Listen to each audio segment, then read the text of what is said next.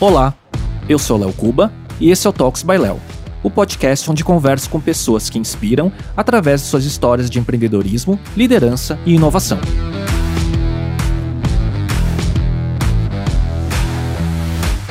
Neste episódio, eu conversei com Ricardo Natali, fundador e CEO do Experience Club, a principal plataforma de network e conteúdo corporativo no Brasil e que tem entre seus membros alguns dos principais empresários, CEOs e executivos do país. Conversamos sobre sua trajetória profissional, seus aprendizados empreendendo e desenvolvendo seu negócio e sua visão sobre temas relevantes na agenda de um CEO atualmente, como diversidade, transformação digital e muito mais.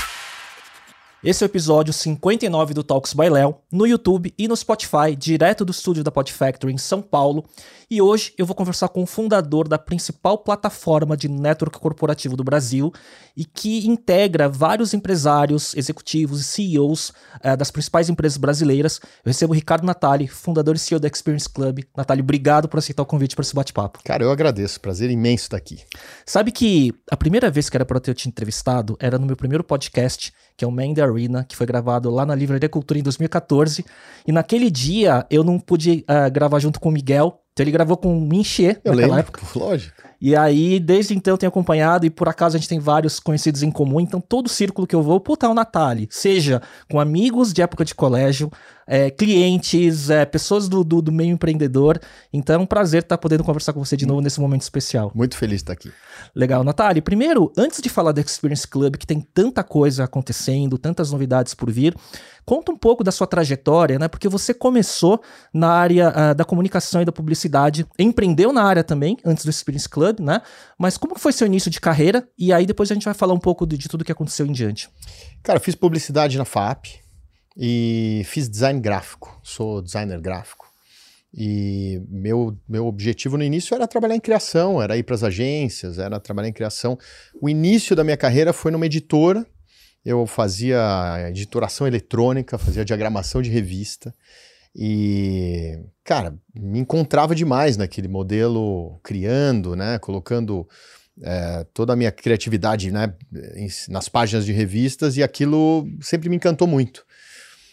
Aí, dali eu acabei indo para a área de criação de algumas agências, pequenas agências, até que eu tive a oportunidade de ser editor dos anuários do Meio Mensagem, na época que se produzia os anuários. Sim. Depois de uma fase muito positiva lá no Meio Mensagem, eu fui para Lowy Lintas, é, para trabalhar na área de planejamento e é, montar o primeiro business digital da Lowy na época, isso foi em 99. Já é uma transição para executivo. Então. Já é uma transição para executivo. fiquei lá dois anos e acabei voltando para o Meio Mensagem para ser diretor de marketing, porque o Meio Mensagem estava é, investindo muito já na plataforma digital deles. Já e... tinha próxima? Não, não, ah. não tinha próximo. É, eu estava investindo muito na, na, na, plataforma digital e, eu, e aí eles me chamaram para ser diretor de marketing. Eu tive uma experiência maravilhosa. E lá eu comecei a ter é, é, muito contato com os eventos, os grandes eventos, né? Eles já faziam Maximídia, Prêmio Caboré, e aquilo sempre me encantou muito. Mas a minha ligação com eventos, ela, ela, e a minha paixão por eventos vem do meu pai, né? Meu pai foi publicitário, jornalista, empreendedor, um cara muito, é, é, muito forte em comunicação, e eu venho, eu participo de eventos, né, de produção, de criação, de montagem de eventos desde os meus, sei lá, dois, três, quatro anos, junto com meu pai. Então, eu sempre tive uma ligação muito forte com ele, e meu pai sempre foi uma inspiração para mim. É, ele era um cara muito criativo, ele era redator, jornalista, diretor de arte, escultor, pintor, é, marceneiro por hobby. É um cara extremamente comunicativo. E, eu, e, a, e meu pai sempre foi meu, meu super-herói, minha grande inspiração.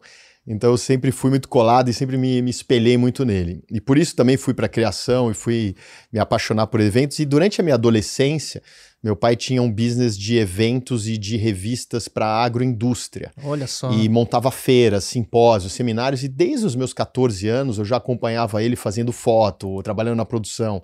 Então eu tenho uma ligação muito forte com eventos. E já via que não era fácil, né? Era muito complicado, mas extremamente apaixonante. E aí, vo voltando aqui na, na história, eu, uh, do Meio Mensagem, saí é, como diretor de marketing, fiquei dois anos, trabalhei muito, aprendi demais com o Salles Neto, com o Marcelo, com todo o time, e decidi, do nada, montar minha própria agência. É, junto com dois amigos, a gente alugou uma sala pequena, resolveu montar uma agência full service ah. que podia fazer, que fazia desde logo até stand em evento, em feira. E a gente rodou essa agência um ano mais ou menos. A agência foi incorporada por uma grande agência de promoção na época, de life marketing, mas não se falava assim. Uhum. E dali eu fiquei mais um tempo. E aí em 2002 eu montei junto com o Pierre Schurman, que fundador Sim, da Bossa Nova, é, montei com o Pierre Schurman uma agência de eventos de experiência. E aí eu, aí eu comecei a, nossa, a minha jornada em, em experience marketing, e aí a gente fez bastante coisa nova. E essa agência é, surgiu quando? Por quanto tempo você tocou? E, e, e, foi de lá que veio a ideia e o gatilho para começar o Experience Club? Sim, a agência. O que eu e o Pierre fizemos foi o seguinte: primeiro, mercado extremamente. É, extremamente é, comoditizado, extremamente conservador, antiquado de eventos de relacionamento e eventos corporativos. Ou era café da manhã, ou era almoço, ou era um happy hour, ou era um jantar. Uhum. Não tinha graça nenhuma nos eventos corporativos. E o Pierre trouxe também uma, uma ele trouxe uma, é, uma história muito forte, né, de, de velejada, de experiência. E aí eu e o Pierre fomos mapear as experiências que poderiam se transformar em eventos corporativos. E eu e ele mapeamos mais ou menos umas 70 experiências. Todos os tipos de degustação, degustação de vinho, eu estou falando de degustação de vinho, pode parecer bobagem, mas em 2001 Sim. era uma super novidade. Degustação de vinho, de champanhe, de uísque, de conhaque, de café, é, degustação de água. Uh, aí tem as clínicas culinárias, aí tem a velejada, depois tem é, voo de balão, rally de regularidade, Fórmula 3 e por aí vai voo de planador, e aí por aí vai. E a gente foi mapeando os formatos, e quando a gente, e a gente montou um grande catálogo de experiências, com toda a dinâmica e a, me, e a mecânica do evento já preparada, com ideias de, de, convites, de brindes, de itens, etc. E quando a gente ia para as empresas, a gente não falava com o diretor de marketing, a gente falava com o diretor comercial, uhum. prometendo acelerar negócios. Consigo desenhar uma régua de relacionamento com clientes e prósperos, com a tua curva ABC, para acelerar negócios. Como? Vamos olhar e vamos mapear as, as, os interesses, as, as preferências, os hábitos dos seus clientes e vamos entregar atividades e experiências que eles gostam. Então a gente foi super pioneiro. A gente criou o setor de experience marketing no Brasil, porque esse termo não existia. A gente Sim. cunhou, a gente trouxe esse termo para o Brasil.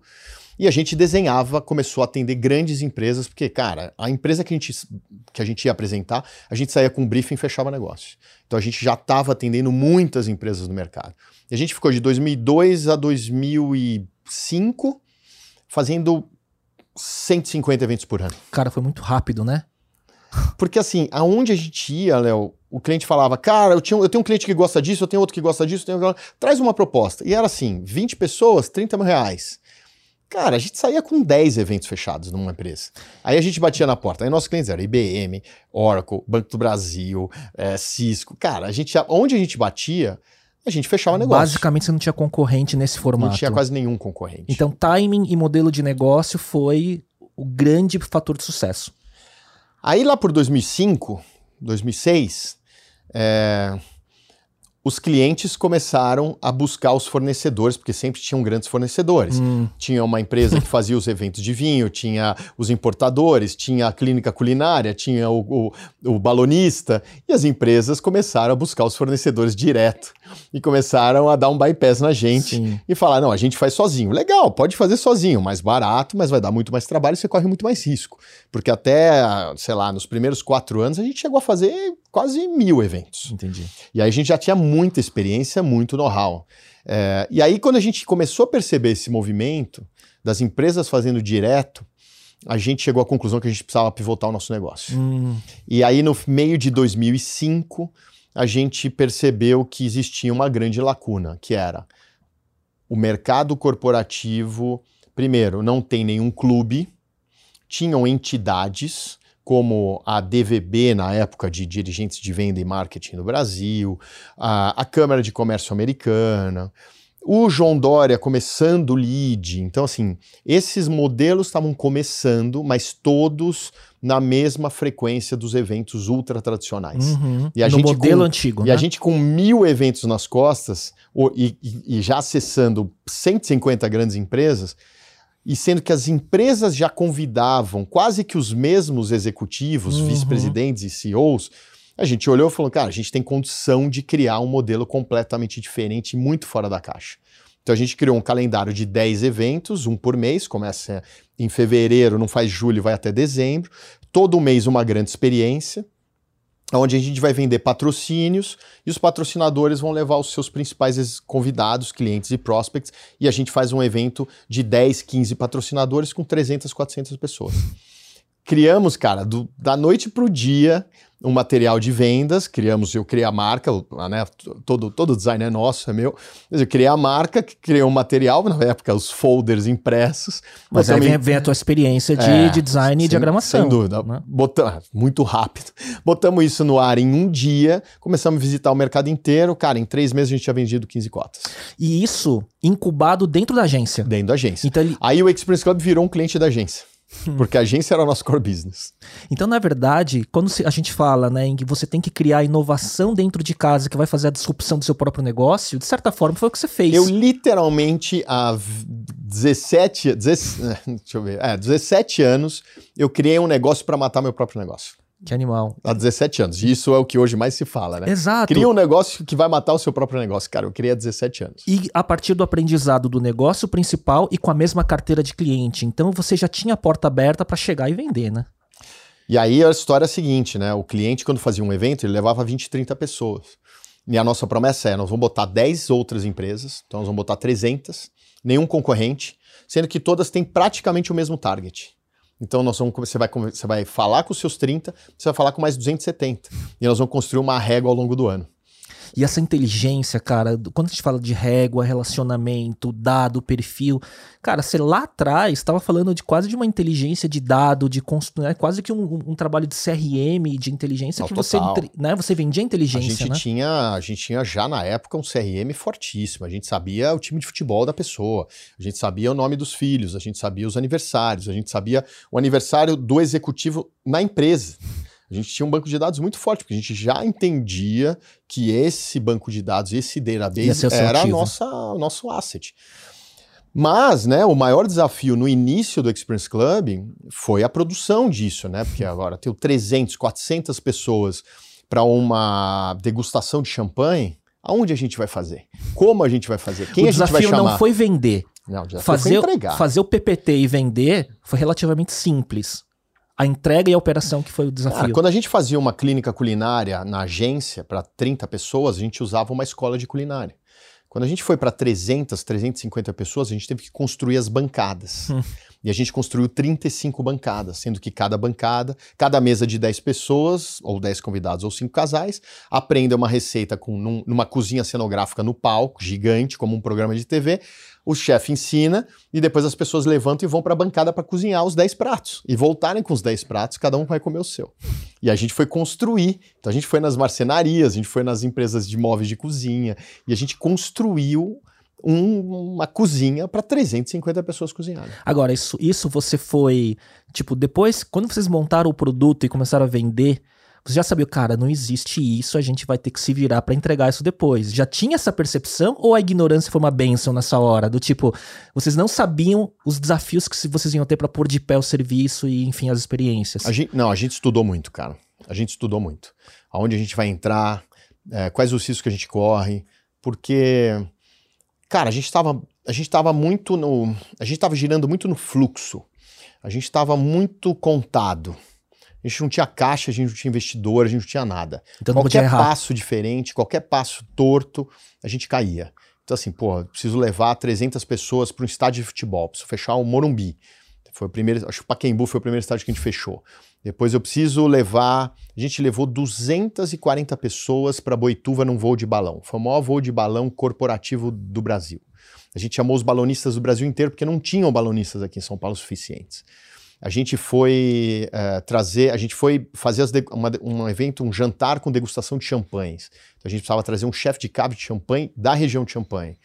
É, cara, o gourmet, quando a gente montou as bancadas, a gente fez a primeira etapa, se não me engano, eu acho que o primeiro chefe em 2006 foi o Clotro Agro, a gente trouxe do Rio de Janeiro, ele estava meio recente no Brasil. Então, é, é, quando a gente estudou muito isso, a gente virou um, um, grande expert nos quatro primeiros anos de agência em fazer evento. Uhum. E o evento, quando a gente construiu, o mercado falava em tempos e movimentos, a gente foi para minuto a minuto e uhum. hoje a gente fala de segundo a segundo. A gente foi construir um evento onde a gente sabia ou treinava o, o discurso do manobrista. O que, que ele vai falar quando ele abrir a sua porta? Qual é a surpresa ou qual é o cenário que você vai encontrar quando você, quando a, a, uma recepcionista, uma pessoa abre a porta do evento? O que você tem que ver naquele momento? Depois, quando a pessoa te recebe para entregar o seu crachá, o que, que ela vai falar e como ela vai se portar e como ela vai estar tá vestida. A gente foi, cara, no microsegundo fazer um evento e mapear esse evento. E a gente foi desenhando o evento a evento, porque a gente já vinha de mais de mil eventos produzidos e os eventos pequenos te ensinam uma coisa: atenção aos detalhes. Uhum. Porque quando você faz um evento gigante numa feira, num pavilhão, cara, obviamente você vai ver um monte de problema ali, uma sujeira, um lixo, um cara fora do, do, do escopo. Quando você vai num evento pequeno de 30 pessoas, não dá para ter um papel no chão. Então a gente ficou muito especialista no micro detalhe. E quando a gente expandiu ou, cresceu, a gente manteve essa essência do micro detalhe. Você conseguiu e, escalar essa cultura. E o, e o, mercado começou a reconhecer muito a qualidade. Uhum. Porque os eventos dos, dos outros players, a gente era muito pequeno, nem concorria muito, mas os eventos dos outros players já eram reconhecidos como grandes eventos. E quando a gente levou esse início dos dois, três primeiros anos, cara... O padrão, a, mercado, a barra subiu. O mercado não entendia o que a gente fazia. O mercado não entendia o que a gente fazia. Cara, várias pessoas que, que te conhecem de perto, assim, que eu conheço também são de amigos em comum, assim, falam que você é meio freak de detalhe, assim, né? É isso mesmo? Total, cara. Total. Toque. e você veio com essa experiência, né, do, é, dos eventos de experiência, mas qual foi o modelo de negócio original? Porque antes, como agência, quando você fazia um evento menor de experiência, você vendia aquele evento para um cliente. Isso. Né? E no Experience Club, você gerava um relacionamento constante com o seu cliente. Né? Então, como, qual era a diferença de modelo de negócio? Então, você buscava associados, era isso desde o começo, né? No começo foi só patrocínio e o patrocinador convidava cliente. Uhum. Aí eu entrava junto com o patrocinador nessa inteligência de negócios para olhar essa curva ABC, para olhar o mailing dele, para olhar quem são clientes e prospects. E aí a gente criava uma, uma, tinha uma matriz de inteligência que falava, cara, nesse evento vou convidar X% de clientes, X% de, pro, uhum. de prospects. Depois a gente vai ajudar nas conexões e a gente vai criar essa régua. Então, no, então no, nos primeiros anos do Experience Club era, primeiro, associar a tua marca a ev os eventos de experiência e os eventos mais sofisticados do Brasil. Segundo, na época, né, a gente está falando de 2006, é, o WhatsApp não existia, os presidentes tinham secretárias ferozes, é, todos os convites eram impressos, então a disputa da mesa eh, do, do presidente, ou do VP, ou do C-Level era importante. Então a gente tinha que investir muito na qualidade dos convites. Todos os convites eram tridimensionais, caixas de madeira pintadas, itens personalizados. A gente investia muito nisso. Então, uh, a gente investia. Então, o patrocinador ganhava muita relevância, muita autoridade de inovação já naquela época. E o terceiro, a gente dava o mercado inteiro ao longo do ano para ele, ele prospectar automaticamente, porque ele também se relacionava com os convidados dos outros patrocinadores. E aí você foi mantendo essa relação que começava como patrocínio, como um projeto, e depois ali ia ficando perene por conta da tua entrega, e aí você vai agregando outros produtos e serviços ao longo do tempo, né? E a gente entendeu uma coisa, né? É, quando você tem um calendário de eventos, quando você tem recorrência de eventos, você nunca, você jamais pode repetir o seu evento. Uhum. Cara, então a gente é um entendeu desafio. isso desde o início. A gente entendeu isso desde o início como essência. Todo evento tem que ser diferente. Todo próximo evento tem que ser melhor do que o evento anterior. Cara, é muito louco isso. Agora, quando você falou, né, é, antes, quando você começou, era um outro momento, né, onde os tudo era mais físico, offline, né? E aí a gente vem nos últimos anos e com pandemia, uma aceleração digital absurda, né? Então, como foi ao longo do tempo o impacto da, do uso da tecnologia e a presença da tecnologia nos eventos, a ponto de ter que fazer evento online, principalmente na pandemia, né? Então, como que foi a entrada da tecnologia no negócio de vocês? Cara, eu acho que a entrada da tecnologia foi, foi importantíssima para facilitar o contato. Porque antes, como eu falei, era bastante difícil o acesso. Como né? canal, então. Como né? canal, né? É, e óbvio que né, as, as plataformas de, de, de, CRM, né, as plataformas de, de entender mais o cliente, de entender hábitos, de fazer mapeamentos também facilitaram bastante para a gente poder reconhecer puta, que o Léo é vegetariano e que a esposa dele gosta disso ou daquilo e que ele gosta de sentar na, na ponta ali e não tão no centro. Se eu entendo isso e te entrego e alguém te reconhece, cara, muda o jogo. E no passado era mais difícil. Então a tecnologia foi ajudando muito no reconhecimento, no, na fidelização é, e, na, e, no, e, no, tratamento dos nossos clientes. E também facilitou demais o acesso, porque antes você tinha que vencer cinco, seis pessoas, e hoje você fala no WhatsApp, manda um convite, confirma e manda um invite. Uhum. Então é, isso facilitou muito. Mas a essência do business, que é o olho no olho, é, o contato, é, o abraço, a criação de afinidade, a criação de laço, isso é totalmente humanizado e totalmente de contato e nada digital. E Natália, como é que foi visto né, todo o modelo de negócio calcado nisso, né, no, no, no contato humano né, e no desenvolvimento das relações? Como que foi o momento da pandemia para vocês? Um primeiro momento talvez de susto, mas depois como que vocês navegaram ao longo desses últimos dois anos e poucos? Cara, na pandemia a gente perdeu uma noite 12 milhões de reais. Né? Caramba. Foi assim, foi um choque, cara. Foi um baque, meu. foi uma queda de bang jump sem corda. Meu. Foi assim, brutal, brutal. A gente fez um movimento muito positivo sem ter a mínima noção. Em 2019, depois eu construo essa história para você entender, mas em 2019 a gente estava rodando muito em alta, assim, a gente estava em alta velocidade. A gente chegou a fazer, se não me engano, 46, 48 eventos em 2019. Caramba. A gente tinha mais de, sei lá, 400 empresas associadas, tinha 2 mil membros e a gente estava trazendo os maiores speakers do planeta para o Brasil. A gente estava com 80 patrocinadores, então o projeto estava muito em alta velocidade. Como a gente tinha muitos membros e eventos com conteúdo muito forte, e lá atrás a gente entendeu que a gente era muito mais produtor de conteúdo uhum. do que produtor de eventos, e o conteúdo é que realmente transforma e não o networking.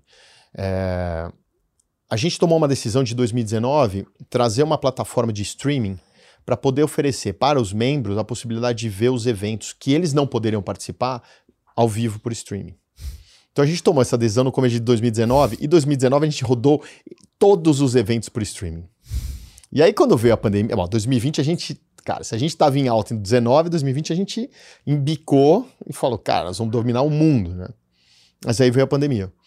Na virada da pandemia, a gente tinha dois ativos gigantescos na mão. Primeiro, era uma capacidade é, absurda, muito forte, de passar evento ao vivo por streaming.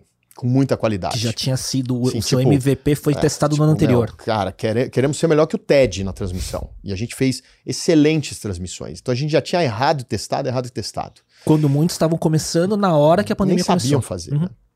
Então a gente já tinha trabalhado os nossos parceiros, os nossos câmeras, os closes, as traduções, a gente já estava fazendo tudo. É, então a gente tinha esse ativo muito forte na mão. E o segundo, a gente tinha equipe editorial, a gente tinha redação, com plataforma de conteúdo. Então a gente já tinha um business gigante, ou com gigante não, mas com muito potencial de ser digital da noite para o dia. Então assim, a gente tomou um tombo indescritível, a gente ficou apavorado de medo. Foi o seu maior desafio como empreendedor? Não, não, não. Definitivamente não. Não, não. É... A gente tomou, a gente ficou apavorado de medo. Mas a gente agiu muito rápido, cara. A gente agiu em uma semana a gente criou um calendário de evento digital, a gente pegou o nosso time editorial para construir jornadas customizadas editoriais, a gente conseguiu criar uma, uma, matriz de geração de reuniões por, por Zoom, por Teams, por Webex. Então a gente mudou o nosso business muito rápido, levou para o mercado e começou a fechar. E aí a gente mirou nas empresas de médio porte, porque a gente já imaginava que as empresas gigantes as big techs, etc., já tinham as suas jornadas e já iam falar com as pessoas, com o mercado. Daí a gente falou, cara, vamos pegar as empresas de médio porte. Que estão mais perdidos. Que estão precisando de soluções como a nossa. Só que aí as grandes empresas vieram. Aham. E aí a gente começou a atender as, as maiores empresas do mercado. De Google a BRF, a Oracle, todo mundo. IBM, e aí esse cara, cara, nosso business foi mirado, a gente mirou para um lado, mas acabou acertando o outro. E quer dizer, a demanda que veio da necessidade. Você estava pronto com plataforma, conteúdo e capacidade, e aí você viu que assim, o seu alvo inicial era muito maior do que você pensou, né? E como é que foi assim? Porque eu imagino que nesse momento, né, para muitas empresas que, que naquele primeiro momento de paralisia, de pandemia, acho que passado aquele primeiro susto, talvez ou muito provavelmente o Experience Club ele virou um hub de onde as empresas buscavam apoio, trocas de, de, de informação entre os membros, né? E algumas podem ser- ter se transformado né, ao longo da pandemia por conta do apoio de vocês, né? Como é que foi isso e como foi o papel do, do Experience Club para os associados? Ao longo do tempo. Sim, da, da pandemia principalmente. Da né? pandemia? É, para dar esse suporte nesse momento difícil. Cara, em 2016, quando eu cheguei à conclusão que o nosso business era um business de conhecimento e que eu precisava investir muito nisso, porque o network não podia ser o centro, né? O conhecimento tem que ser o centro, porque o networking é uma commodity. Você compra, você usa, você ganha e depois você vai embora. Mas o conhecimento não, você nunca vai dominar todo. E, eu- e a gente começou a investir, começou a ver alguns movimentos de mercado, de outros players indo para outros lados e abrindo uma avenida grande. Eu comecei a rodar o mundo e ir atrás de agentes e de, de pessoas que poderiam me ajudar a trazer, ou aume- aumentar o meu, meu repertório de curadoria e trazer pessoas e temas. De 2016 a 2019, eu, não, é que eu não, não é que eu acho, eu tenho certeza que a gente mudou a vida de centenas de empresas.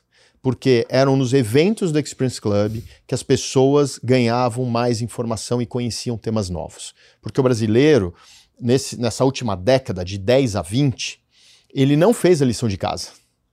Por mais que ele observou empresas digitais, startups e um movimento gigante, as grandes corporações, as mais tradicionais, não fizeram a lição de casa. Tanto é que durante a pandemia, os meus clientes, meus amigos, amigas me ligavam e falavam assim: Natali, bem que você falou, que eu tinha que me transformar, que eu tinha que ser mais rápido. Eu não ouvi, agora estou sofrendo.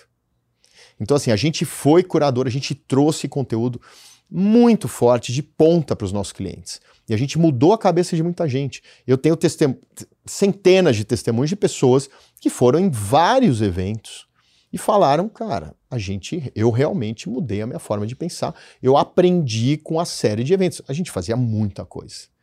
Então, pós-pandemia, o que a gente fez foi continuar mostrando o conteúdo, mostrar as trilhas, mostrar as formas, mostrar casos de sucesso, mostrar erros, mostrar lições para esses associados, para esse nosso ecossistema de pessoas conseguirem entender o que eles podem fazer. E mais, a gente fez várias iniciativas. No- nos primeiros três meses, a gente fez umas 50 lives. Porque era muito fácil Sim. e era onde a gente podia se reunir. Então a gente fez uma série, uma série de coisas muito rápida para movimentar e para falar mercado, calma. Porque, cara, por mais que a gente tivesse preparado, estruturado e sempre né, eh, assumiu esse papel de tentar né, trazer né, algum tipo de protagonismo, cara, a gente também teve muito medo. É, eu também sofri Sim. pra caramba, eu É. também tive todas as minhas dúvidas. Ninguém é super-herói. É, cara, a gente sofreu pra caramba, a gente tava fazendo, a gente tava entregando, mas ali no nosso íntimo, ali tava, tava difícil. Para todo mundo. Qual é né? o nosso negócio? O que, que vai acontecer? E se a pandemia não acaba? O que, que a gente vai fazer? Que business a gente vai ter? Comecei a estudar os eventos digitais, comecei a olhar os outros players, comecei a ver lá fora. Falei, cara, será que a gente tem condição? Tanto é que a gente começou a virar de uma empresa de produção de eventos para uma empresa de produção de TV. Porque a gente literalmente alugava o espaço, construía em estúdio, chamava equipe, desenhava roteiro. Cara, eu fiz um. A gente fez uns 10 eventos, três horas ao vivo, fazendo vinheta, abertura, chamada, virada, chama, chama link, volta link, chama palestrante. Cara, a gente fez umas loucuras que, meu, eu acho que ninguém tinha coragem de fazer. Agora, isso eu acho que foi aquele dos males que vem para bem, que da mesma forma que você fa- falou que antes da pandemia vocês já estavam é, testando plataforma de evento online, né, já estava indo para um caminho do negócio de ser uma plataforma de conhecimento, né? E aí a pandemia acelerou essa necessidade de produzir conteúdo, né? E, e, a, e aí o que vem para mim é assim, né? É, qual o próximo passo, né? Virar uma plataforma de educação né, para o executivo, para o C-level? É, como que você vê o futuro dessa evolução de ser uma plataforma de conteúdo e conhecimento para virar também de capacitação e educação continuada?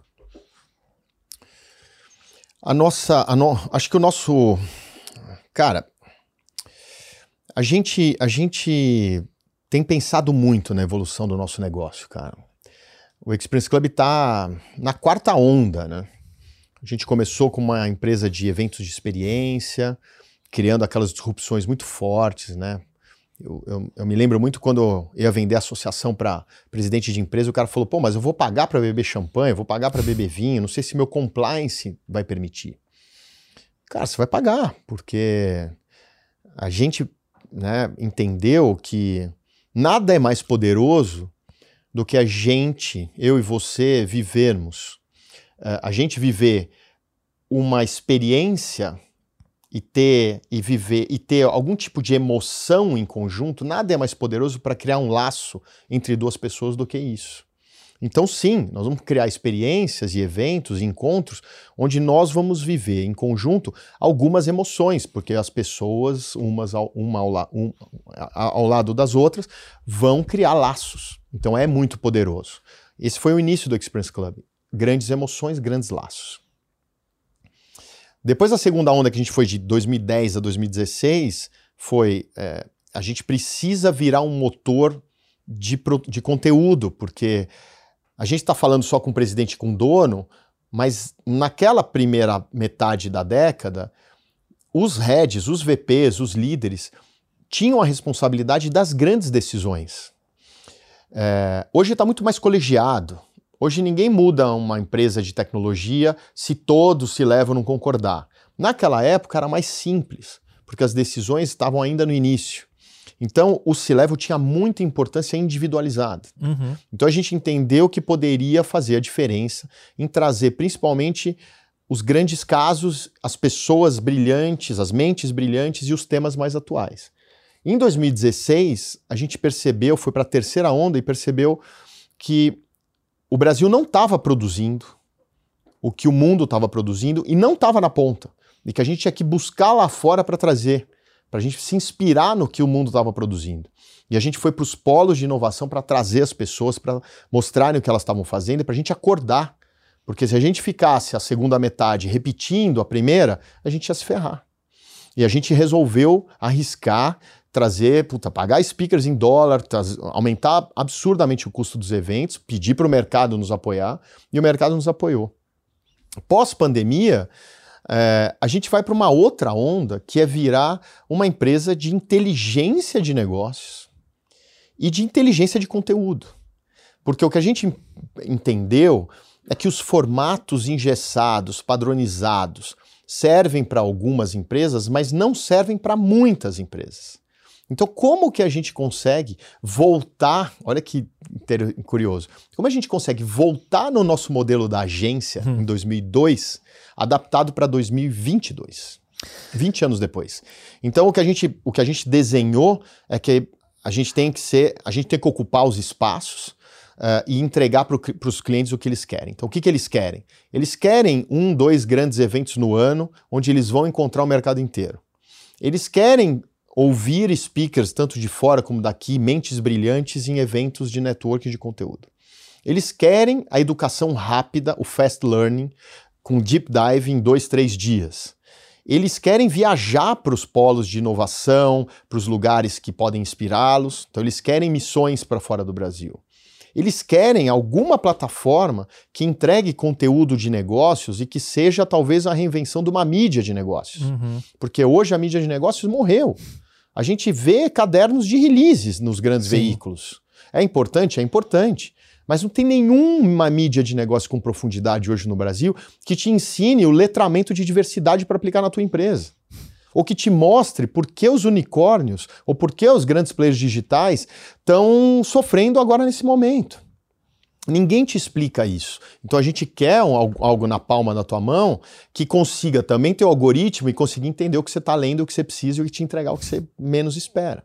E a gente quer voltar a fazer os eventos customizados nas jornadas é, é, customizadas para as empresas gerarem mais negócio. É, então a gente transformou o nosso, vai transformar o nosso business, está transformando num business muito mais completo, onde a gente não vai levar produto, a gente vai ouvir primeiro.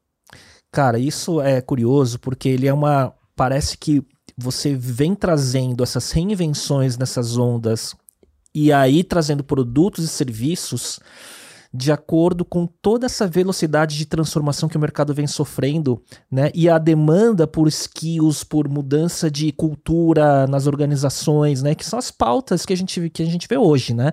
E daí a minha pergunta em cima disso é: o que, que você está vendo, por estar tá tão próximo né, dos decisores, dos empresários, dos, dos C-levels?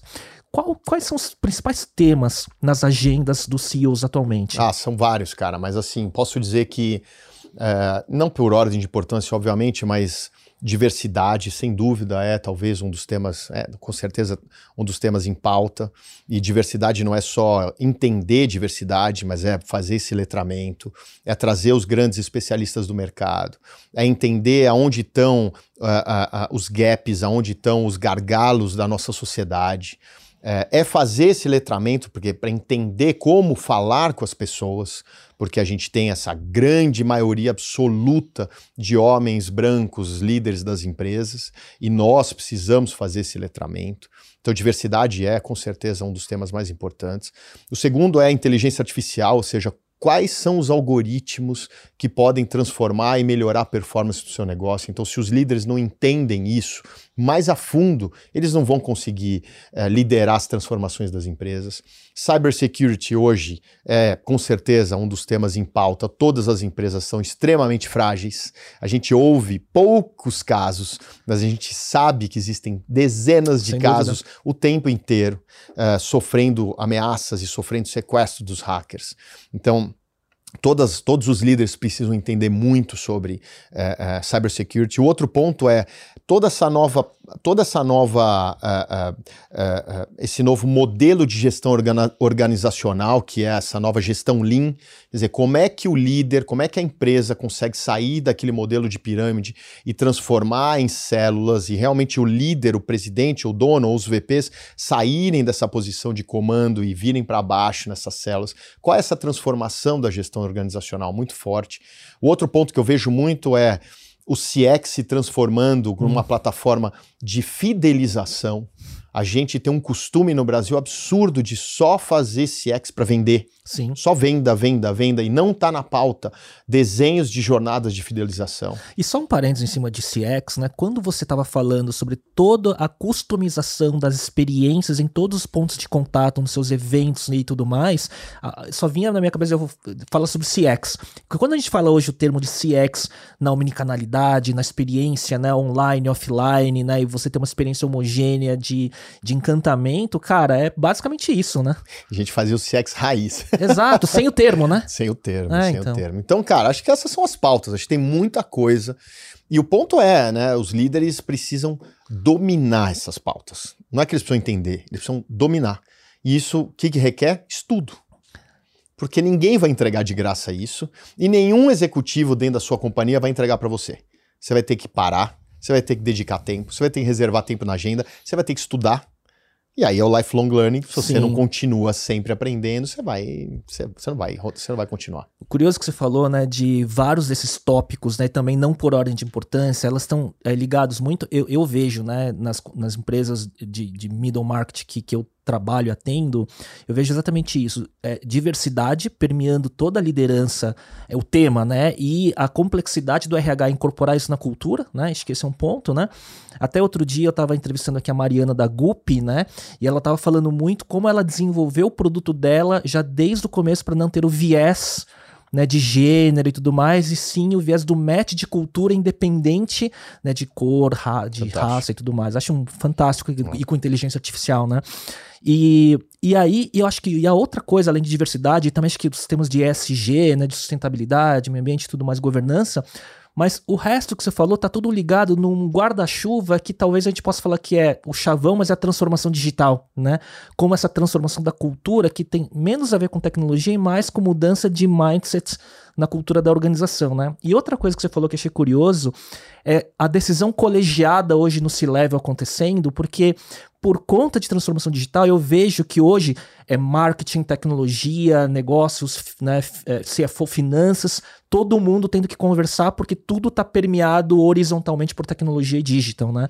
Ah, e o líder hoje, ou os líderes, né, o C-Level, os VPs, os diretores, eles, eles não estão mais tão uh, somente nas suas áreas. Sim. Né? Até porque você vê, a, vê, a, vê a, a, o reflexo no mercado. Né? Você pega uma empresa como uma SAP, uma Oracle, uma IBM, ela quer falar com todos, todos se leva. Sim. Antigamente, ela só falava com o CIO. Sim. Só falava com o diretor de TI, com o CTO. Então, as empresas estão falando com todo mundo. Você pega uma Mari da Gup, óbvio que ela quer falar com o VP de RH, mas se ela senta com o CFO, encaixa como uma luva o que ela quer falar Venda e feia. o que ela quer vender. Exato. Se ela fala com o CEO, a mesma coisa. Então, eu acho que todo, todos esses, esses VPs, C-level, CEOs, estão usando vários chapéus hoje em dia. E essa eu acho que é a grande mudança estrutural do, do, dos novos negócios. E eu vejo, cara, como tem que ter repertório, né? Para você ter essa horizontalidade, você ter a sua, é, a sua especialização nas, no seu skill, mas você tem que ter uma visão integrada, né, de outros elementos do mundo que a gente vive hoje, que não é trivial, né? E aí eu vejo, por exemplo, nas empresas, né, o que está acontecendo, né? É, as empresas buscam, meio que às vezes perdidas, de não saber onde que busca essa informação, o, o conhecimento, essa transformação. Então, vão atrás de consultoria, ou vão atrás das agências, ou vão atrás é, é, de, de, montar um board consultivo com advisors de fora, né? Mas eu acho que tem um momento ainda muito de oportunidade, né? De ajudar nessa capacitação dessa. Do, do, e aí vem um pouco do que você falou de conteúdo, né? De lifelong learning, né? Que é uma super oportunidade, né? Total, total. É. Hoje a gente sofre um apagão de educação, né? É, acho que as escolas tradicionais continuam muito tradicionais, Sim. não tem agilidade para mudanças radicais e, né, e ágeis. É, as escolas novas estão olhando bastante para a base, para os empreendedores, para as startups, o que é extremamente importante, mas elas não conseguem atender os grandes líderes, a alta liderança das companhias. Os cursos lá fora, com Covid, com pandemia, ficaram mais complexos, os digitais não têm o mesmo efeito. É, e como eu falei, a mídia sofre um grande problema uh, de, de identidade, uhum. a mídia de negócios. Então, se você olhar hoje o desafio de um C-level, de uma alta, de um executivo, de uma executiva de alta liderança, em como essa pessoa precisa ganhar conhecimento e se transformar num curto espaço de tempo, qual que é a receita? Não tem. Ler 50 livros em dois meses? Ver dos dois mil TEDs? Aonde? Fazer um curso em Harvard bate, bate e volta? Aonde? É. Mas assim, e o mercado exige demais. Aonde está um, uma parcela muito grande de conhecimento? Nos fornecedores. Os fornecedores viraram gr grandes produtores de conteúdo, sempre foram grandes. As Big Four são grandes produtores de conhecimento, todas as empresas de tecnologia são, os BPOs são, todo mundo, todo mundo trabalha muito na geração de conhecimento. Se olhar hoje grandes empresas brasileiras com contratos com as, as, as Big Techs multinacionais, elas estão no radar e elas estão recebendo reports, novos produtos e novas ideias e testes seis meses antes da empresa ir para o mercado. Então, as empresas hoje estão se abastecendo junto aos fornecedores. E muito... Então tem, isso significa para mim muita oportunidade. Sim, e, e a relação é, cliente-fornecedor, ela tá mudando muito, né? E se, se o que você entrega tem muito valor, você vira muito mais um fornecedor e vira um parceiro estratégico. Total. E aí, uma pergunta que, que, que, que eu tenho para você é, com tudo isso, né, com teu repertório, conexão com o mercado, acontece de muitas vezes você virar quase que um advisor informal dos CEOs e dos executivos que, que, que são os clientes da, do Experience Club? Cara, nessa jornada de, né, de 20 anos, de muitos, muitos contatos, muitos amigos, com certeza, né? É, de headhunter a conselheiro, a, a estrategista, a, a, a, desenhar réguas, assim, a gente... A ser o curador de um é, parceiro, eventualmente, é, né? É, é. e principalmente conector, né? Acho que a gente, acho que eu fui ganhando uma, uma experiência nas, nas conexões, né? De como faz, de como aborda, né? De, de, de, ganhar, de ganhar um respeito do mercado, né? É muito difícil com pessoas que eu conheço uh, eu ouvir um não, sabe? Tipo, quero levar o Léo, que ele tem uma solução. É muito difícil eu receber um não. Eu posso receber um, uh, de repente, uma mensagem e falar assim, cara, mas acabei de fechar com o concorrente dele. E eu volto para você e falo, Léo, o cliente acabou de fechar com o teu concorrente. Você tem duas opções, você pode esperar, você pode querer ir lá, continuar querendo ir lá. Talvez você queira ser o primeiro a estar tá lá para uma possível renovação, talvez daqui um ano, daqui X tempo. Então, é, eu acho que eu fui conquistando isso, sabe? De, do, do meu espaço no mercado, no, no, do respeito dos clientes, das pessoas que fazem parte do ecossistema, é, principalmente porque eu mantive muito a minha, a minha independência uh, na escolha dos temas, uh, nas, nos, nos, meus, no meu compliance, de não colocar patrocinadores fazendo as palestras, de preservar essa independência assim a qualquer custo, ou seja, quem está lá no palco, qual o conteúdo que está lá, eu não tenho nenhuma ligação comercial. E se eu tenho uma ligação comercial, está escrito patrocinador, essa empresa está me pagando, é importante, senhoras e senhores, vamos ouvi-lo ou ouvi-la. Então, como eu deixei sempre muito nítido, eu construí essa independência e, e, e essa, e, essa, e, essa característica, o mercado sempre me respeitou muito. Então, quando eu ligo para alguém, eu peço para abrir uma agenda, as pessoas e o mercado me respeitam. E esse é o seu ativo, né, cara? Porque é um repertório é de, de, mais de duas décadas construindo e, cara, é, manter isso, né? É, blindar isso e ter esse discernimento de, de saber é, usar da forma saudável, né? Porque. Eu, eu, deixei muito dinheiro na mesa, cara. Muito dinheiro na mesa. Passou muito dinheiro na minha frente. Eu quero o maior, eu quero o melhor horário do, do evento. Puta, não vai dar. Eu quero eu fazer uma revista, eu quero capa da revista. Ah, não vai dar. Eu quero ser o speaker, ah, não vai dar. Eu quero que você me colo... Cara, não vai dar. É, isso constrói seu longo prazo, né? Natália, como que você vê a questão do futuro do trabalho e da relação das. Não sei se seriam as gerações mais novas, mas acho que todos, né, com, com carreira né? A dificuldade de atrair e reter talento, né?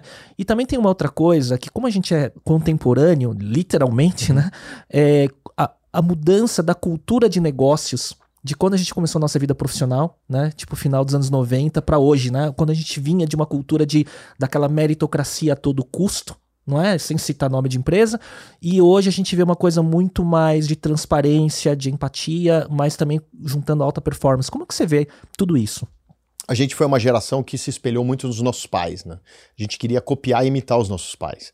Então, os nossos pais, ou os pais, eu lembro que pais de amigos super é, vencedores, né? De terno e gravata, saindo para as reuniões, para as viagens tal, aquilo, aquilo motivava muito a gente, né? Isso, e executivos hoje, implacáveis. É, e hoje a geração é que chega né, no mercado de trabalho é uma geração que não quer repetir o que os pais estão fazendo. Uhum. Né? Então, eu acho que essa é a primeira, a primeira grande transformação.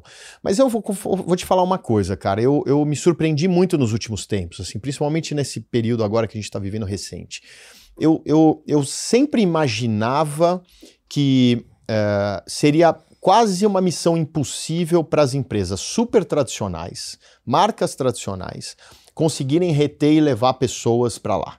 Eu ficava pensando assim, poxa, imagina um jovem saindo no meio de uma faculdade, buscando uma primeira oportunidade de trabalho, ou uma segunda, ou uma terceira, 20 anos, e aí ele tem ali na frente o iFood e a PwC.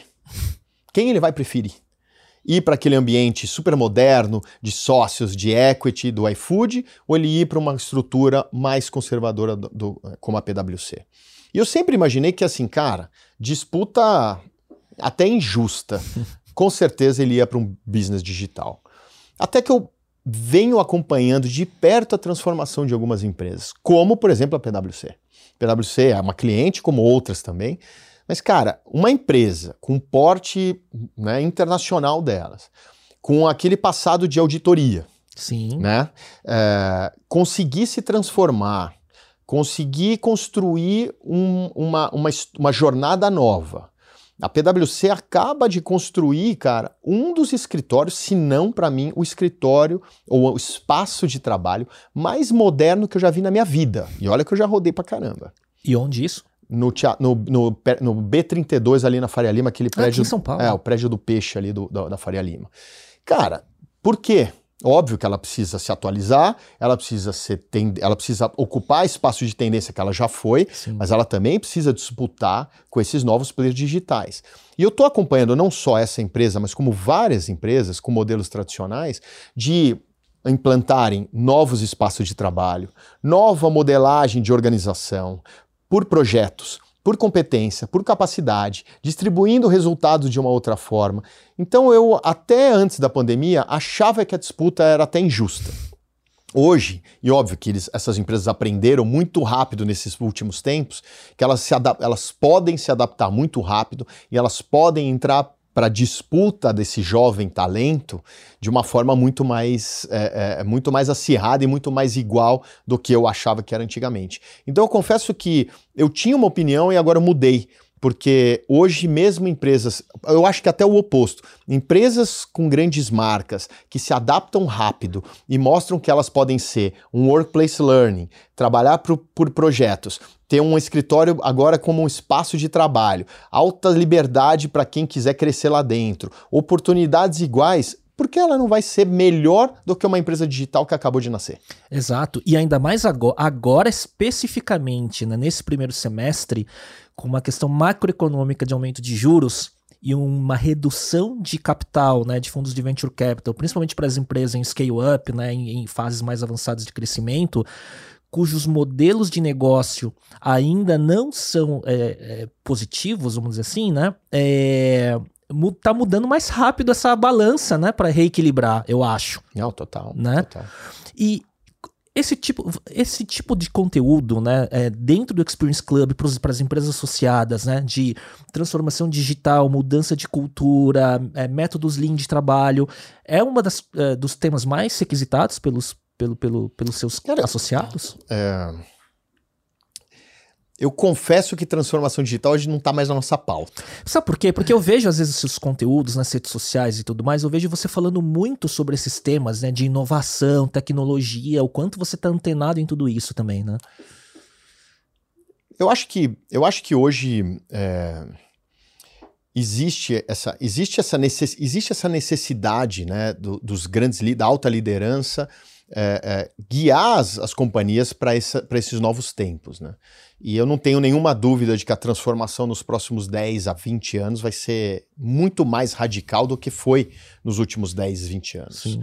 Se a gente acha que a gente viveu mudanças extremas, a gente talvez esteja subestimando o nosso futuro. Sim, criptos, né? NFTs, Web3. Tudo, né? Os né? carros autônomos, as cidades inteligentes, a inteligência artificial, todo mundo lendo a gente, a nossas, as nossas, os nossos IDs. Sim. Então eu acho que a transformação vai ocorrer muito forte nos próximos 10, 20 anos. Então a gente entende no Experience Club que precisa ser esse provocador do conteúdo, das tendências, precisa ficar dando esse pushing o tempo inteiro no mercado, porque é a pauta mais importante das empresas hoje. E é inacreditável quando a gente recebe grandes speakers ou temas ou fala de assuntos altamente importantes, impactantes, e a gente ainda tem líderes que não entenderam que eles precisam mergulhar mais no conhecimento.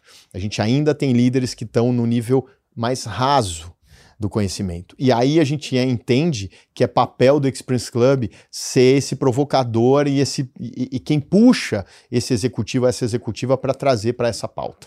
Vocês é, têm muito contato e trazem o universo das startups para dentro dos eventos de vocês? Total, Como funciona isso? Total. Os grandes players digitais são, são parceiros, são associados do Experience Club é, vários, vários grandes players. A gente hoje tem parcerias com alguns venture capitals para entrar dentro desses, da, falar diretamente com as startups, com os founders. É, a gente vai lançar, é, provavelmente no começo do ano que vem, a gente deve lançar uma turma específica do, do Show Now, que é a nossa mentoria, nosso programa de imersão, para founders de startups. É, a gente está olhando os universos, a gente fala bem com o universo de Inovabra e, e do Cubo. Uhum. A, gente tá, é, a gente é investidor de startups, então é, eu entendi que dentro dos nossos eventos e da nossa comunidade, a gente precisa ter um número bastante relevante de startups para ser essa interface entre essa nova economia, esses novos uh, empreendedores e a economia mais tradicional, mais conservadora. E vem junto em linha com tudo que está acontecendo né, nessa oferta de produtos e serviços e essas ondas, né, que você falou do que o Spirits Club acaba a, a, trazendo, né? Então trazer o novo mundo entre aspas, né, e, e, e pegar o melhor dos dois mundos, né, para ambos aprenderem juntos de certa forma, né? É, faz uns 5, 6 anos que a gente tem já grandes players digitais, não grandes em tamanho, mas players digitais como patrocinadores da nossa plataforma. Legal. Natália, eu tô curioso, você falou um pouco do Now, né, é, como uma plataforma de, de imersão e mentoria, né? Fala um pouco mais sobre, sobre isso, porque ele vem em linha um pouco da, da educação continuada, né? Bom, depois de só no Experience Club 510 eventos, né? De ter colocado mais de duas mil pessoas nos nossos palcos, de ter feito uh, e de ter roteirizado e feito várias das apresentações, uh, uh, a gente acabou cedendo ao pedido de muitos clientes para que a gente fizesse uma, um programa de imersão de, de, fast learning, mas com deep dive. Né? E aí a gente entendeu né, quais poderiam ser os, os nossos diferenciais né? e o que que, e o que, que, exist, o que, que existia de oportunidade no mercado. A gente tem esse modelo de mentoria, é um modelo bastante antigo, né? uhum. é um uhum. modelo de 70 anos, tá? é, não é nada novo. E a gente vê players com bastante competência, como o G4, uhum. uh, provando e validando tese uhum. de que funciona, de que é impactante. Se não me engano, eu fui turma 4, turma 5 do G4 e fui bastante impactado. E desde então, 2018, eu já venho entendendo que aquilo pode ser também um modelo nosso, é, pra, com outro público, com, outro, com outra entrega.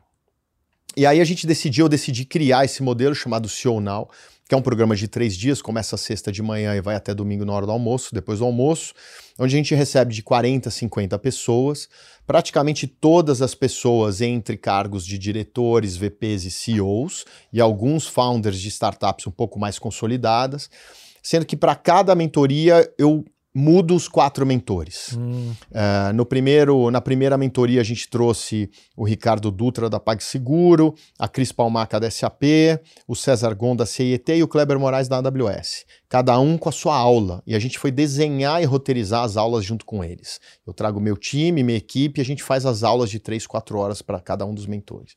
Na segunda mentoria, a gente trouxe a Paula Belízia do Ebanks, o Diego Barreto do iFood, Paulo Correia da CIA e o Rodrigo Abreu da Oi. É, e é, agora em agosto a gente faz, final de agosto a gente faz uma com o Diego Puerta da Dell, a Ana Bogos da Havaianas, a, o Rafa Forte da Vetex e a gente decidiu entregar essa mentoria variando os mentores, primeiro para a gente conseguir é, mostrar para o mercado que existem aulas, existem temas, existem é, metodologias diferentes para cada um dessas mentorias, ou seja, eu não quero engessar, meu, meu modelo não foi engessar a mesma aula e fazer copy-paste para todas as turmas. Eu queria fazer uma coisa mais dinâmica. Como tudo, você vai pelo caminho que dá mais trabalho para ficar melhor, né? Dou mais trabalho, é verdade. Podia ter feito um produtinho de prateleira, né? Cara, eu, eu confesso o seguinte, por que, que, eu, por que, que eu montei esse business desse jeito? Porque é, eu não acho que para ensinar uh, ou passar uh, o que eu acredito que seja válido para esse público com o qual eu estou falando, eu não acredito que hoje aqui no Brasil a gente tenha quatro profissionais que poderiam falar o tempo inteiro sobre as mesmas aulas. Sim. Para esse público de altíssima liderança. Então eu entendi que a variedade, variar os mentores, podia tornar o negócio mais dinâmico. Qual que é o meu passo lá na frente? É, no momento que a gente tiver um grupo grande de mentores, levar esses mentores para os estúdios e criar um MBA digital. Ah. E aí a gente consegue escalar. Depois que a gente fizer marca, fizer algum tipo, algum, um, um, fazer um portfólio de eventos, a gente consegue escalar esse business digital e ter o primeiro MBA digital com todos os principais executivos do Brasil dando mentoria. Isso já é um teaser do que vem pela frente total, no business? Total, total. E, e eu vou tem... fazer de qualquer jeito, se outro player fizer, não tem problema, eu vou fazer. Eu e, já comecei. E isso você já tá falando... Eu já, tenho, primeiro... eu já tenho 12 mentores, então, cara, eu já tô na metade. Mas essa visão, né, do futuro, né, de, co de como o produto vai evoluir, é o que você já tá falando pro mercado? Total, é? total, total.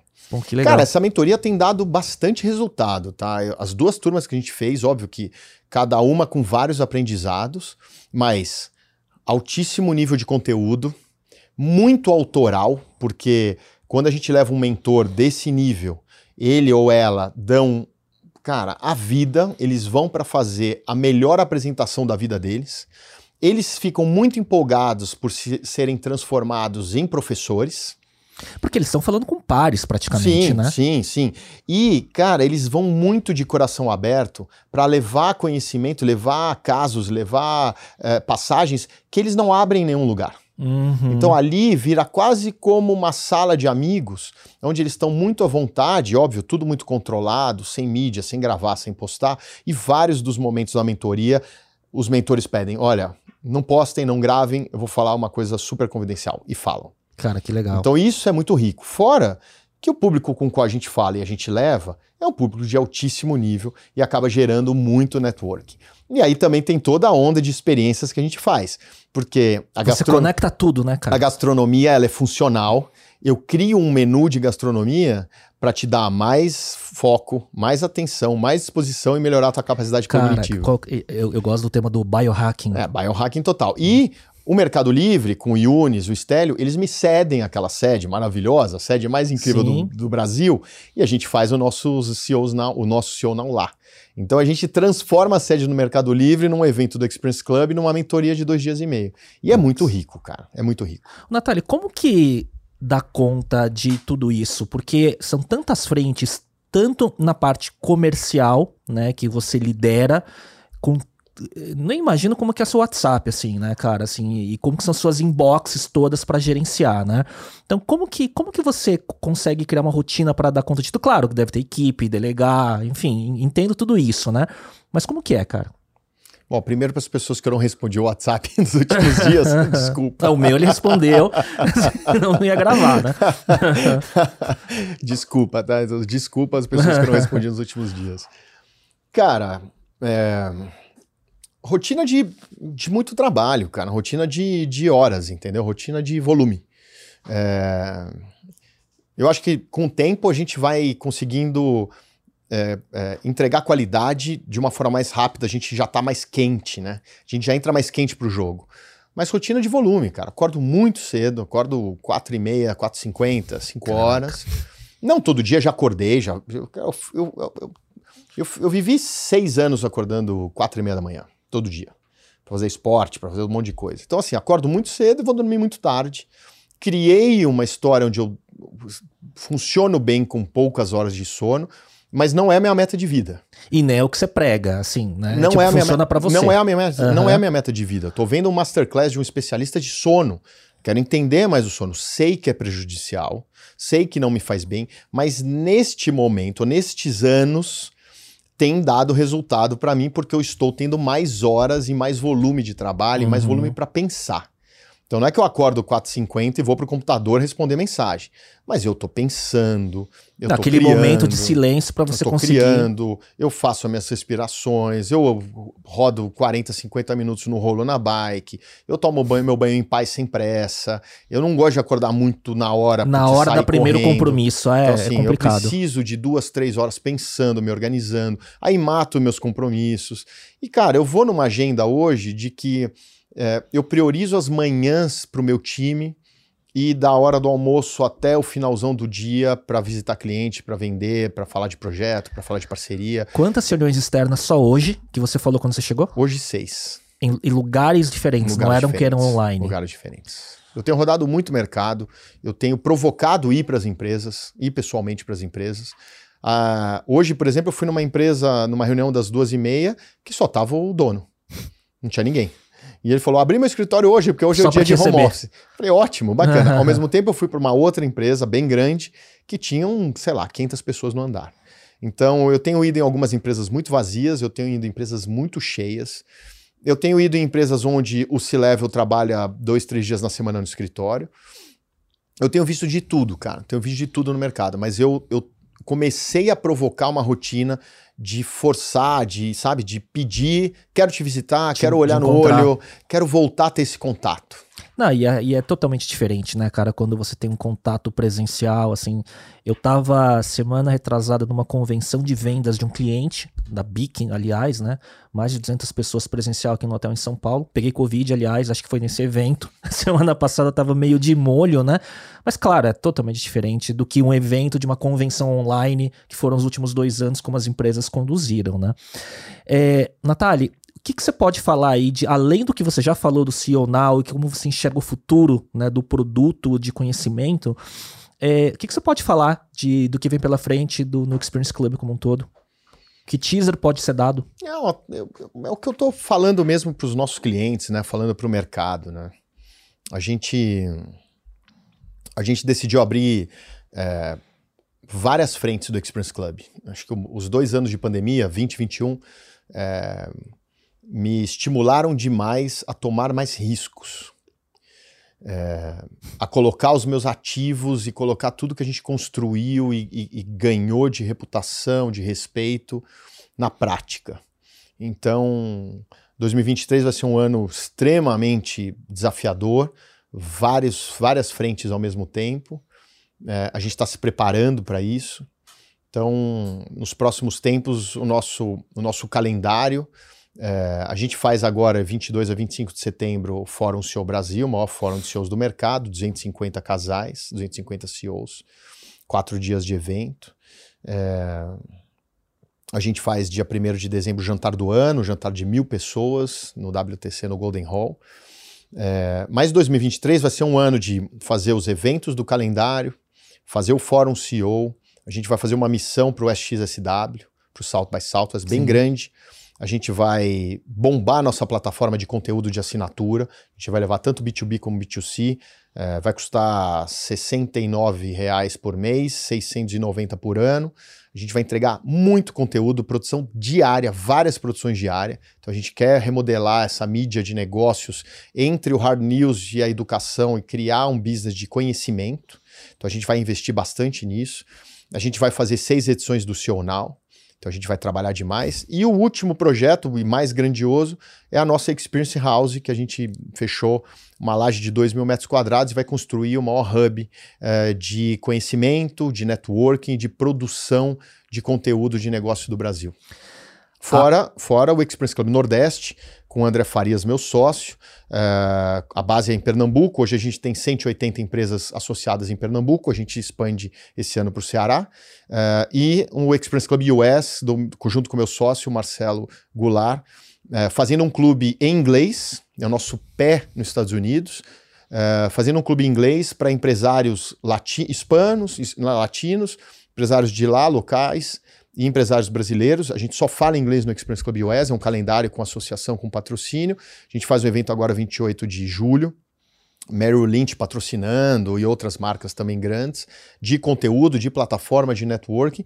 O nosso objetivo de ter ido para os Estados Unidos é esse, né? A gente tem uma plataforma muito forte em português que ela é muito fácil de flipar para inglês e de escalar em outro mercado muito maior do que o Brasil. E aí tem empresas que estão eh, é, internacionalizando e acabam participando também lá fora? A gente tem associados que estão nos três clubes, uh, com interesses, óbvio, né, complementares, uh, mas a gente ainda faz pouco essa integração das empresas. Né? O, o Experience Club US é, é novo, né? ele tem menos de um ano, uh, o Nordeste já está muito consolidado com o André Farias. E, mas a, a, princípio a nossa, a nossa ideia é, num período aí de dois anos, internacionalizar muito o nosso business e fazer o nosso business virar totalmente inglês. Caramba, Natália, assim, só. E, e tu, tudo que você está falando, tá 80, 90% é tudo 22, 23. Tudo, tudo. a gente vai fazer uma transformação muito grande, cara. Cara, é muito trabalho. A gente, Haja... a gente roda hoje praticamente com o nosso capital. É, a gente está no mercado buscando investidores. A gente tem um, um, um, business plan bem interessante. Cara, com investidores ou sem investidores, é, um, assim, o modelo não requer muito investimento. O modelo requer organização, produto, é, equipe, time. É, a gente não tem um modelo que requer muito dinheiro para queimar em growth. Sim. É, óbvio que quando a gente tiver a plataforma de assinatura, a gente tem um, um, um moonshot gigante de assinantes mas aí passa a ser um outro business Sim. e talvez a gente faça um spin-off dele para transformar ele num business só digital, de plataforma, de assinaturas. Sim, de SaaS, né? E aí começar a fazer os eventos maiores, os eventos, talvez em, em, em exposição, em galpões, etc. E vai, ter um, e vai ter um modelo de negócio e um valuation diferente, né? internacionalizar ele, é... ele, entendeu? Porque Sim. a partir do momento que a, a plataforma chama EXP, né? EXP, é, a partir do momento que a gente valida aqui no Brasil, que é um mercado difícil para vender subscription, para vender assinatura. E reter, né? E se a gente valida e a gente controla esse churn e entende rápido o CAC, entende rápido o modelo, um ano, um ano e meio, se a gente entende ele, cara, com o pé nos Estados Unidos e com todas as empresas internacionais que a gente tem, transformar esse business internacional não é tão complexo. E aí a gente faz o spin-off, busca o um investidor e faz um outro modelo de negócio. E o target ele começa no seu público já dos outros produtos, né? Total. Então você tem o dado, né? Então Total. assim, você tem um ponto de partida muito mais é, amistoso do que uma startup que estaria hoje, começando. Hoje no nosso nada. grupo de empresas a gente tem mais ou menos 2 milhões de colaboradores diretos das empresas que fazem parte do nosso grupo. Cara, é muita coisa. Natália, indo para aprendizados, né? que, que você diria assim que são denominadores comuns dos grandes CEOs executivos e que você aprendeu e que incorporou como características ou enfim? Cara, eu Léo, eu acho que cada um tem muito o seu estilo, né? E eu, eu aprendo muito com, sabe, muito com, com estilos diferentes, né? É, mas óbvio, né? E pode parecer algo óbvio, né? Mas o Dutra do PagSeguro fala uma coisa incrível, né? Que é, cara, faça o mais, faça o básico muito bem feito, né? É, e isso para mim é, é, é, é, sabe, é, um, é um ponto em comum, né? Os, as pessoas que eu mais admiro são pessoas extremamente sérias, comprometidas em fazer o básico muito bem feito, né? A gente tende a olhar sempre para as coisas mais incríveis e elaboradas. Para cereja, né? né? E não para é, massa. Então a gente acaba deixando isso de lado. E, e esse, esse, talvez seja, essa talvez seja uma característica em comum.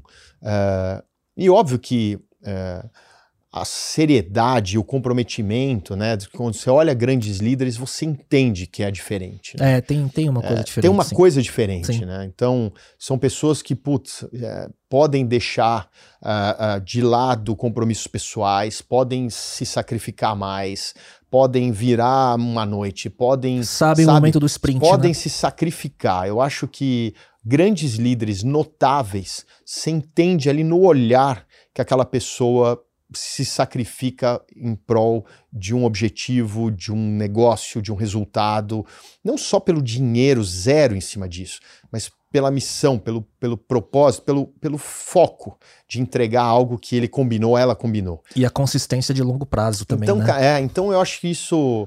Eh, eu tenho sorte, né, de estar há muitos anos no mercado e ter clientes de muitos anos, né?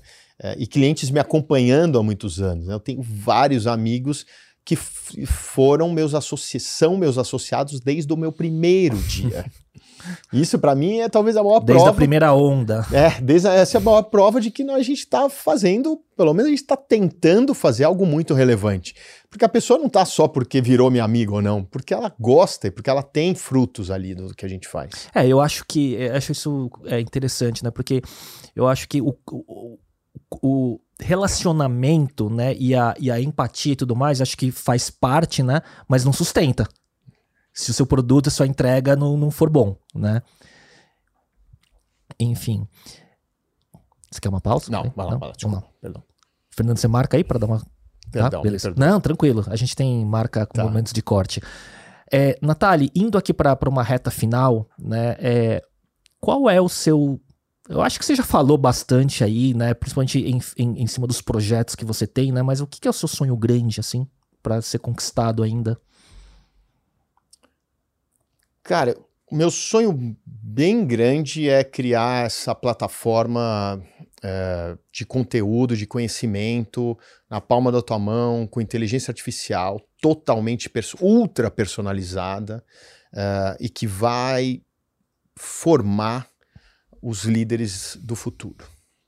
É, eu fico indignado que a gente está em 2022 e a gente assina mídia de negócios que não personaliza o que eu quero e que não entende o que eu quero e não entende o que eu faço. Eu fico indignado, sendo que essas mídias estão na mão dos grandes e bilionários grupos. Exato. Então, assim, o meu sonho grande é construir a plataforma da palma da mão de todo executivo e profissional do planeta. Muito bom. Vamos para a reta final. Eu tenho aqui um bate-bola de dicas. É... Vamos ver o que, que vai vir aí, hein? Um hábito que te ajuda no dia a dia. Sem dúvida, acordar muito cedo e pedalar. Um livro que você recomenda que está no seu top of mind agora? Cara, um livro que acabei de ler, assim, desafiador. É, é uma leitura difícil, é, chama Humanocracy, do Gary Hamel.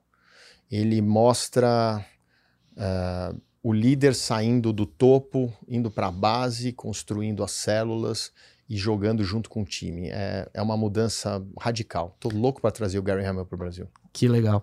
E, também Bem quem, complexo. Quem quiser é, é, só também ver no seu Instagram, você tem várias dicas de tenho livro nos seus resumos. posts lá, Tenho né? vários, não resumos, eu tenho tipo sinopses de livros. Né? Outro dia um amigão meu falou assim: Porra, mas como você tá lendo? Como é que você consegue ter tanto livro? Calma, não leio todos os livros.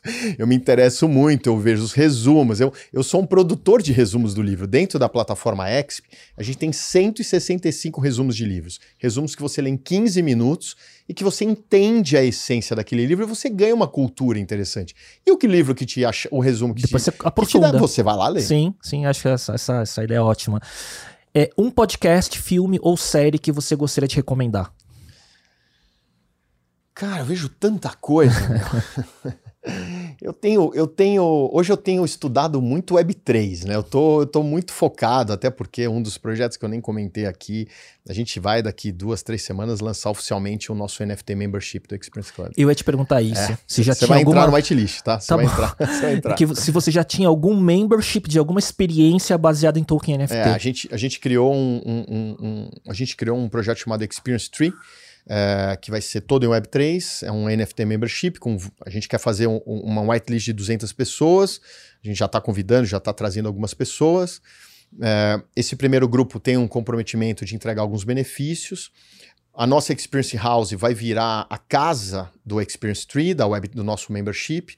E aí depois a gente, a gente vai é, é, abrir 2 mil NFTs, 2 mil NFTs para 2 mil holders para conseguir fazer um primeiro grupo. Muito legal. Imaginei que algo viria, mas eu falei, cara, se perguntar, a gente Não, vai a gente ficar vai mais ser... uma hora só nesse tema. É, a gente vai ser first mover. Eu tenho lido bastante.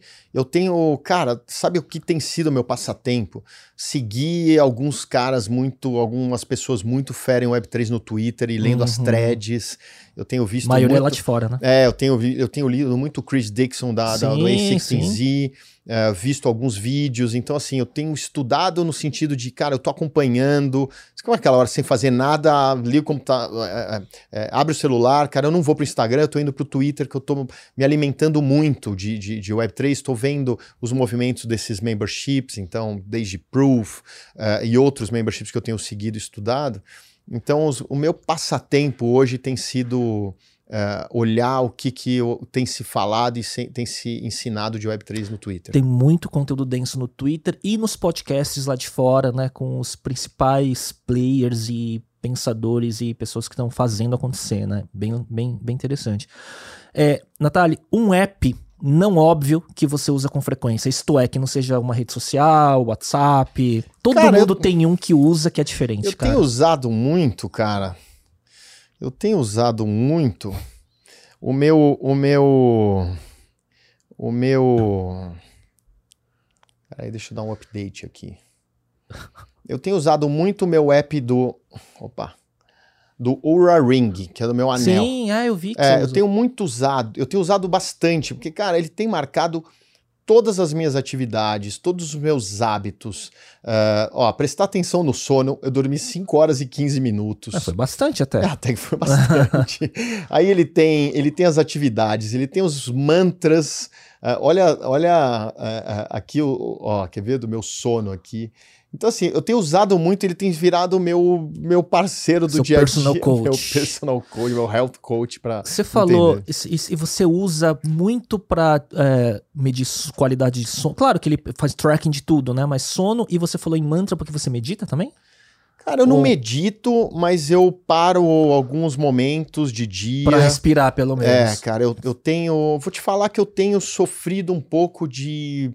Não sei se é um misto de ansiedade com com estresse, de às vezes chegar em casa ou tá 11 horas da noite. Tentar desconectar quando sabe? não tem. Caramba, meu, normal, né? É. E, e muita coisa ao mesmo tempo. A minha vida tava. por mais assim, pô, eu fazia 50 eventos em 2019. Tá bom, mas tinha um business, né, cara? Eu tenho cinco. Sim. Então, assim, é óbvio que o nível de estresse de tensão aumentou. É, então eu tenho, eu tenho, ele, ele guia algumas meditações, umas, uns mantras, uns exercícios de respiração. Então eu tenho é, é, é um- é uma vontade que eu tenho. Eu acho que eu vou me desenvolver muito mais nos próximos tempos, mas eu estou começando, eu estou tateando e tem me feito bem. Então ele, ele tem me ajudado muito nisso. Eu lembro do momento que eu tive mais criatividade nos negócios foi depois de uma, uma temporada num retiro na Índia, Nossa. meditando no ashram durante mais de um mês, das 5 da manhã até a noite. Tipo assim, o, o exercício do músculo da presença, prim- em primeiro lugar, ele traz paz. Mas ele traz um efeito colateral positivo pra gente que empreende, que é mais insight, mais criatividade e, e- e mais, cara, você fica mais conectado, sabe? E essa sensação que você falou de ansiedade, eu tenho às vezes constante quando eu não tô com alguma prática, e é. E eu tenho medo, o, o, o medo que eu tenho é de me faltar saúde por conta disso, por tanta coisa que tem pra fazer ainda pela frente, sabe? Eu, eu, eu, eu, eu nunca me dediquei, mas sempre com muita vontade.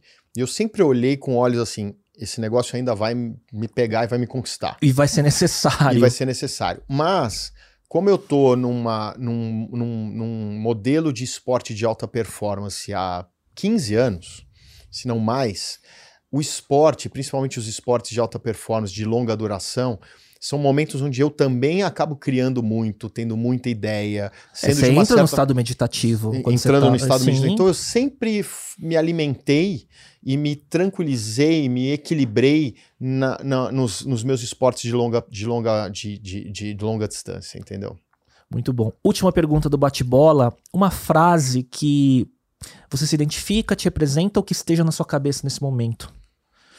Cara, eu, eu tenho, eu tenho lido e tenho acompanhado, não acompanhado, porque todo mundo acompanha, mas um cara que me chama demais a atenção é o Elon Musk, né? Pra todo mundo, mas Por vários motivos, né? É, por vários motivos, mas, cara, eu, eu, eu, eu, eu vejo muito, eu tô acompanhando. é, é, tem, tem um último TED dele que o, que o, que o, que o, que o Chris Anderson ele vai até a fábrica da, da, da, da Tesla e, e faz uma super entrevista com o Elon Musk. É, cara, eu até vou postar nos próximos dias, porque não é, tem uns dois meses e eu, e eu, eu separei alguns trechos, eu vou dar uma replicada nos meus stories porque ele tá muito à frente e ele tá falando coisas que eu acho que fazem muito sentido a gente pensar.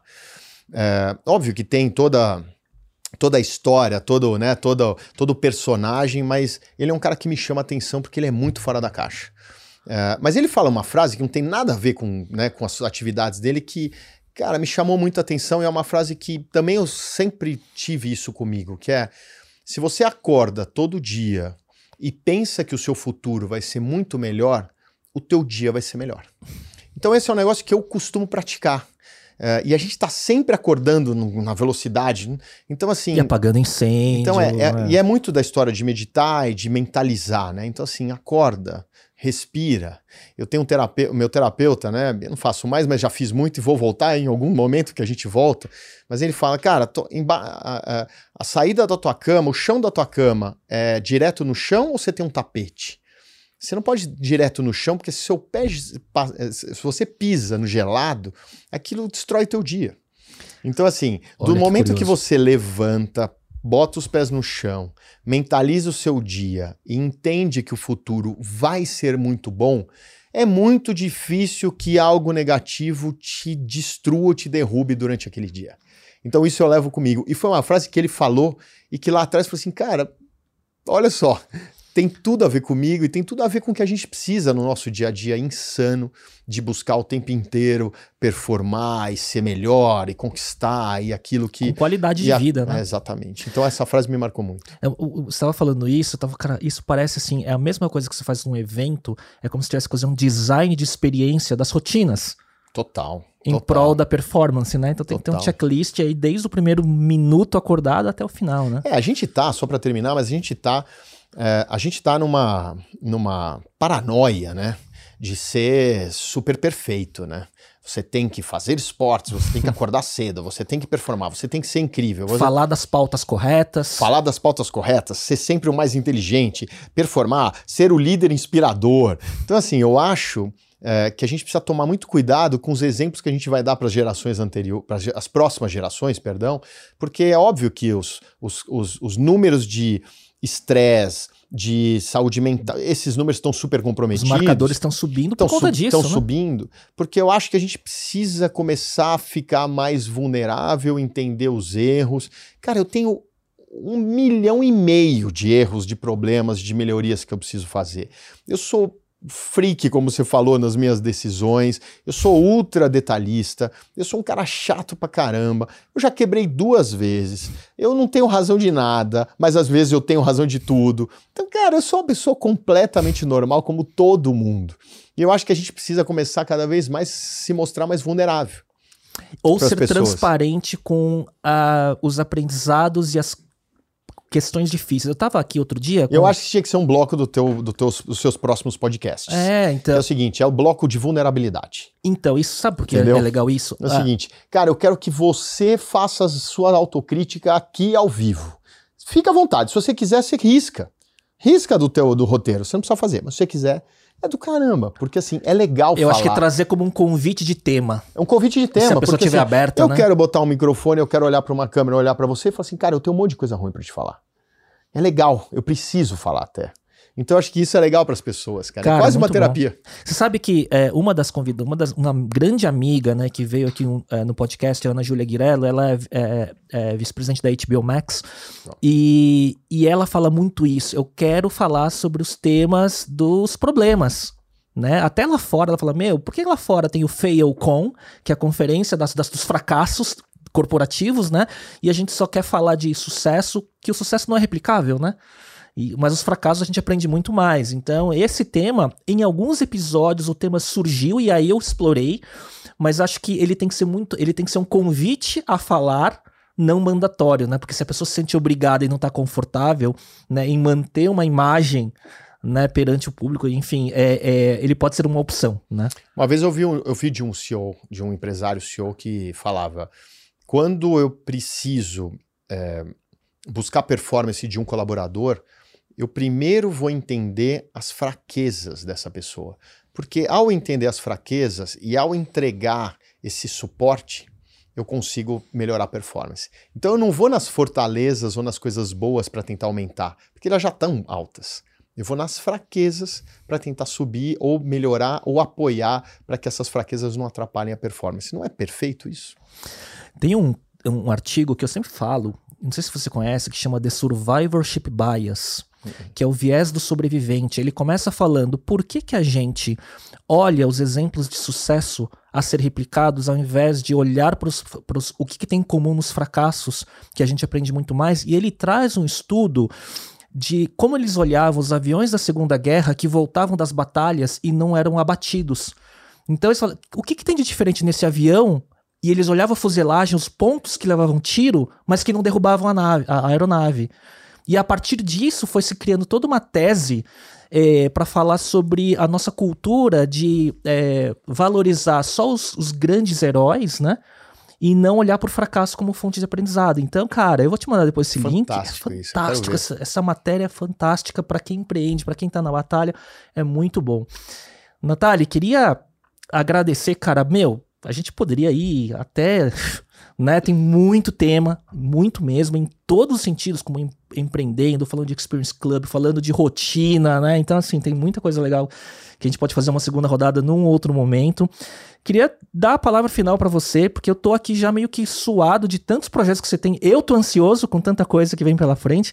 Mas a palavra final para o público e onde te encontrar, né? Onde são as redes sociais que você está mais ativo? Eu tô trabalhando muito no Instagram, no LinkedIn, Ricardo Natali. É... Eu acho, Léo, que é... a gente está mesmo num momento de, de mudança, né? A gente está mesmo num momento de novos tempos, de transformação, né? Eu, tenho 47 anos de idade, estou em contato com várias gerações, mas as pessoas da nossa geração um pouco mais velhas, né, até os seus 57, 55, 10 anos a mais, é, eu acho que a gente não está dando tanta atenção para essa nova onda que está chegando, principalmente com novos modelos, tanto econômico, tanto de Web3. Né?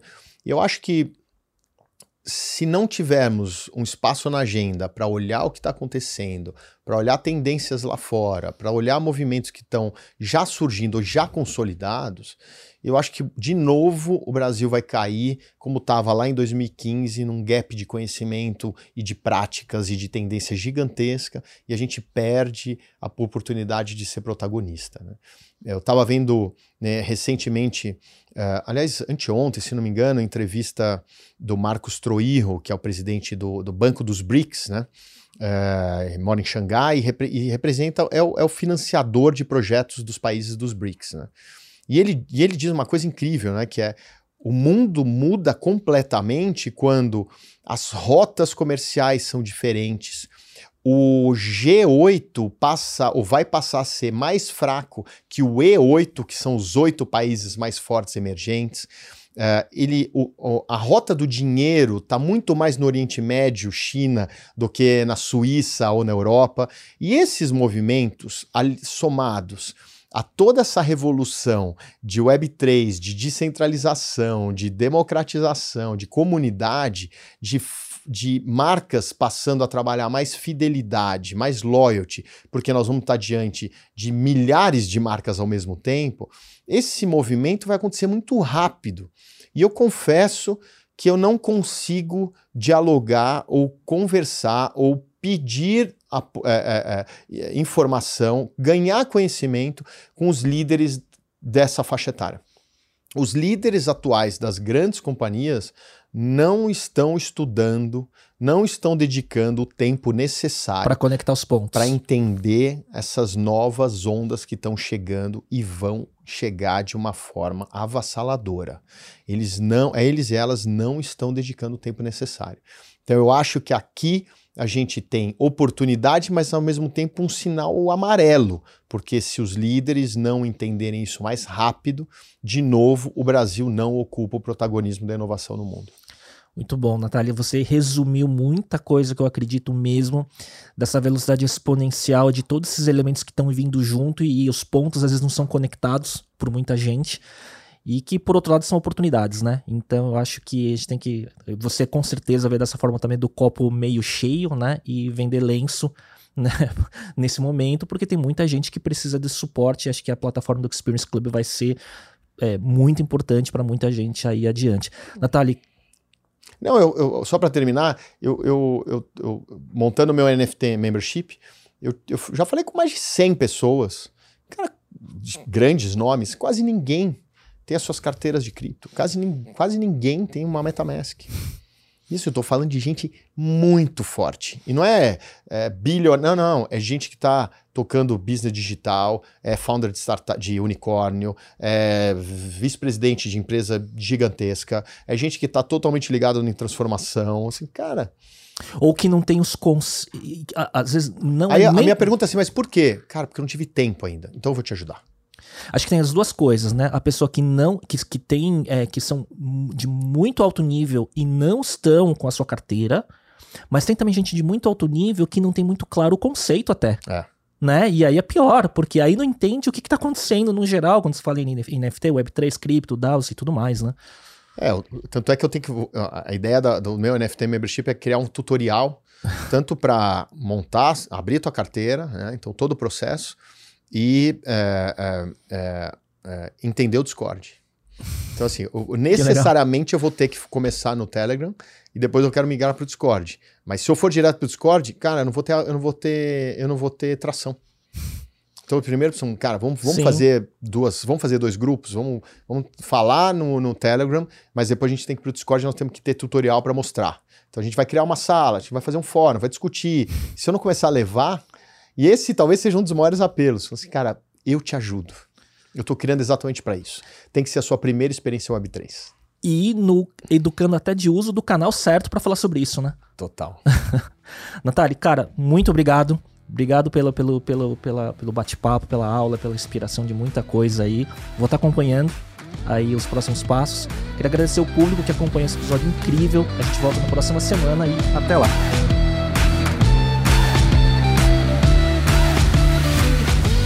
E para você que chegou até aqui, gostaria de te convidar para acompanhar o canal no YouTube e o perfil no Instagram, onde você pode se atualizar sobre novidades sobre o podcast e conteúdos derivados.